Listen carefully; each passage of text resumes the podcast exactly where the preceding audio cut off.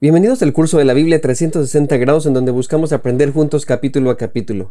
Cada semana de lunes a viernes compartiremos contigo toda la información alrededor de lo que estamos leyendo, como mapas, investigaciones, doctrinas, reflexiones, datos, preguntas, retos y discipulado. Caminaremos juntos para que tengas una experiencia profunda y vivencial de la palabra de Dios. Si aún no estás inscrito, puedes hacerlo. En esta ocasión nos corresponde Génesis capítulo 28.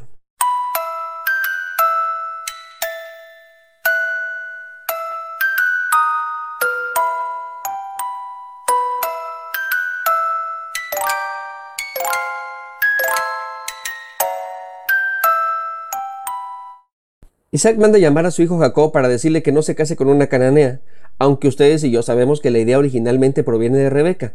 Ella quiere salvaguardar la vida de su hijo porque Esaú, su otro hijo, lo quiere matar por haberle quitado la bendición.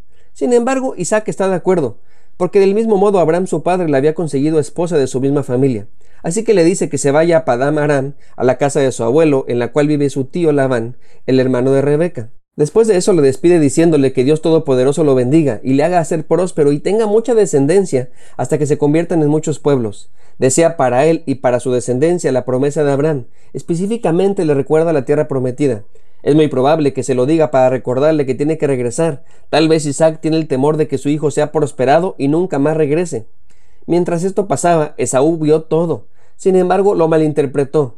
Él creyó que Jacob estaba siendo bendecido por irse a casar con una mujer que no sea cananea, cuando en realidad todo esto era una consecuencia de la bendición patriarcal y de las amenazas que él mismo había dicho.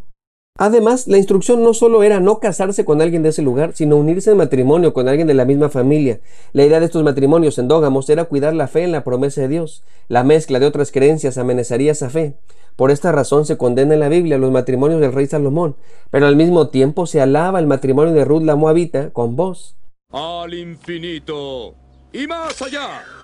Del mismo modo, el apóstol Pablo dice que no vivamos en yugo desigual, y aunque regularmente lo aplicamos a las relaciones de un noviazgo o matrimoniales, en realidad se debe de aplicar a toda relación interpersonal, es decir, a cualquier tipo de sociedad. Pablo pone varios ejemplos en forma de pregunta retórica. Para los amiguitos que les gusta el reggaetón les explico. Estas preguntas no expresan dudas, es decir, no requieren una respuesta o una explicación, sino se usan para dar énfasis a algo que aparentemente es muy obvio. Miren cómo dice el apóstol, qué compañerismo tiene la justicia con la injusticia, y qué comunión tiene la luz con las tinieblas, y qué puede concordar Cristo con los demonios, o cómo un creyente puede asociarse con un incrédulo, y qué clase de unión puede haber entre el templo de Dios y los ídolos.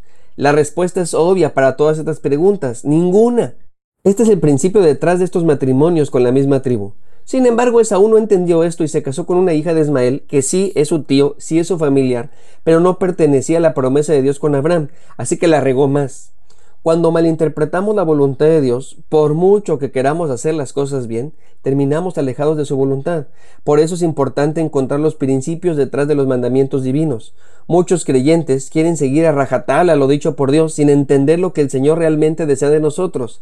Este es el caso de Saúl, porque esta nueva mujer, si era de su familia, no era cananea, digámoslo así, estaba cumpliendo con la regla, pero no con el principio en el cual se sostiene la directriz que como ya hemos dicho, era salvaguardar la fe en la promesa de Dios para con Abraham.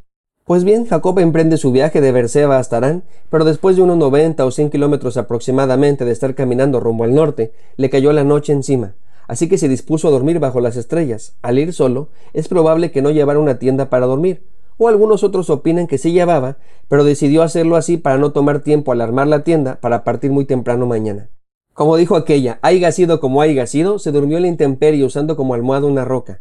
Esa misma noche tuvo un sueño algo extraño y confuso para nosotros, pero para Jacob al parecer algo normal y entendible. Jacob soñó con una escalera o algo parecido que funcionaba como un portal entre el cielo y la tierra.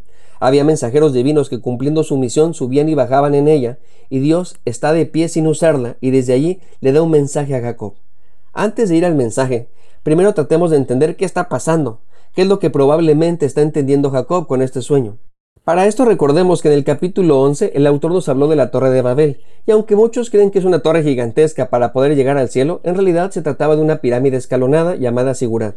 Al lado de los Sigurat se construyó un templo, y juntos funcionaban como un elevador o portal para que los dioses pudieran descender con los seres humanos. Sé que la mayoría tiene la idea de que se trataba de una escalera para que el ser humano subiera al cielo. Sin embargo, si hemos de interpretar la Biblia en su contexto, esto no es lo que creían en ese momento, sino que estas torres o sigurats eran construidas para que sus dioses bajaran, no para que el ser humano subiera. Teniendo esto en mente, allí donde está Jacob no hay nada de esto. Es un lugar desconocido y sin importancia. No hay nada especial allí. Digamos que no hay ninguna estructura, es decir, ninguna clase de esfuerzo humano para tener una relación con Dios.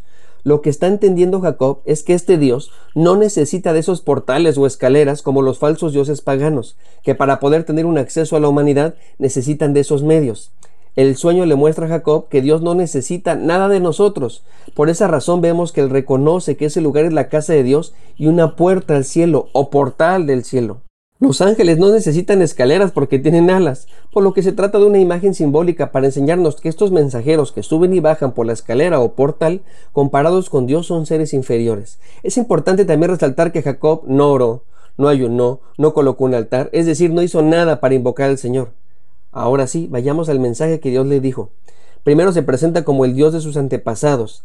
Siempre he creído que esto es uno de los más grandes honores que podemos imaginar, que Dios use uno de nuestros nombres como referencia para presentarse, algo así como, ¿conoces a don Fidel el de la tienda? Ah, pues yo soy su Dios.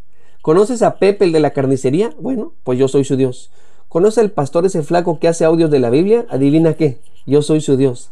¡Qué enorme honor! Después de identificarse con Abraham e Isaac, le confirma el pacto. Ya hemos visto que para obtenerlo Rebeca ayudó. Jacob engañó, Esaú vendió e Isaac concedió.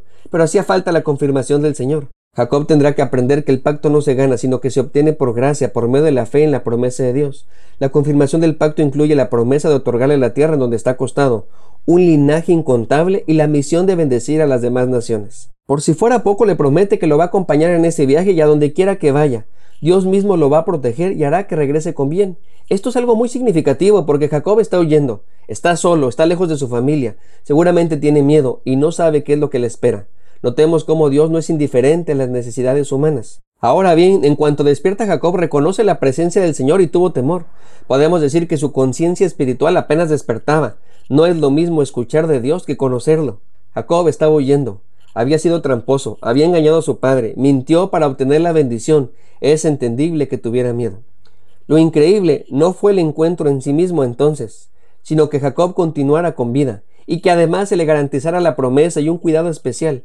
Así que toma la piedra que le ha servido como almohada y la consagra para Dios ungiéndola con aceite. Esto es algo que como cristianos entendemos muy bien. Jacob estaba diciendo que allí estaba el ungido. Mesías significa ungido. Jacob reconoció que Jesús estaba allí. Podemos decir que Jacob experimentó la gracia de Dios. Por supuesto que él no entendió tan claramente como nosotros, sino que él dijo que Dios estaba allí. Por eso nombró aquel lugar Betel, que significa casa de Dios. Estando en ese lugar hizo un compromiso con el Señor. Jacob le dice a Dios que está dispuesto a confiar. Si todo pasa como él le prometió, él será su Dios. Promete adorarlo en ese lugar que permanentemente será consagrado para él, y añade que le entregará los diezmos de todo, reconociendo así su provisión. Hay mucho que pudiéramos preguntarnos, pero en esta ocasión me gustaría que pensáramos en lo siguiente. ¿Estás comprometido con Dios? Jacob no era perfecto, tenía muchas fallas, pero cuando experimentó su gracia hizo un compromiso con el Señor. Años más tarde, Dios se presentará a los demás como el Dios de Abraham, el Dios de Isaac y el Dios de Jacob. Déjame preguntártelo así. ¿Crees que algún día Dios utilizaría tu nombre para presentarse? Soy el pastor Alex Cunillé. Dios te bendiga y que tengas un lindo día. Si Dios nos da permiso, nos vemos en el siguiente capítulo.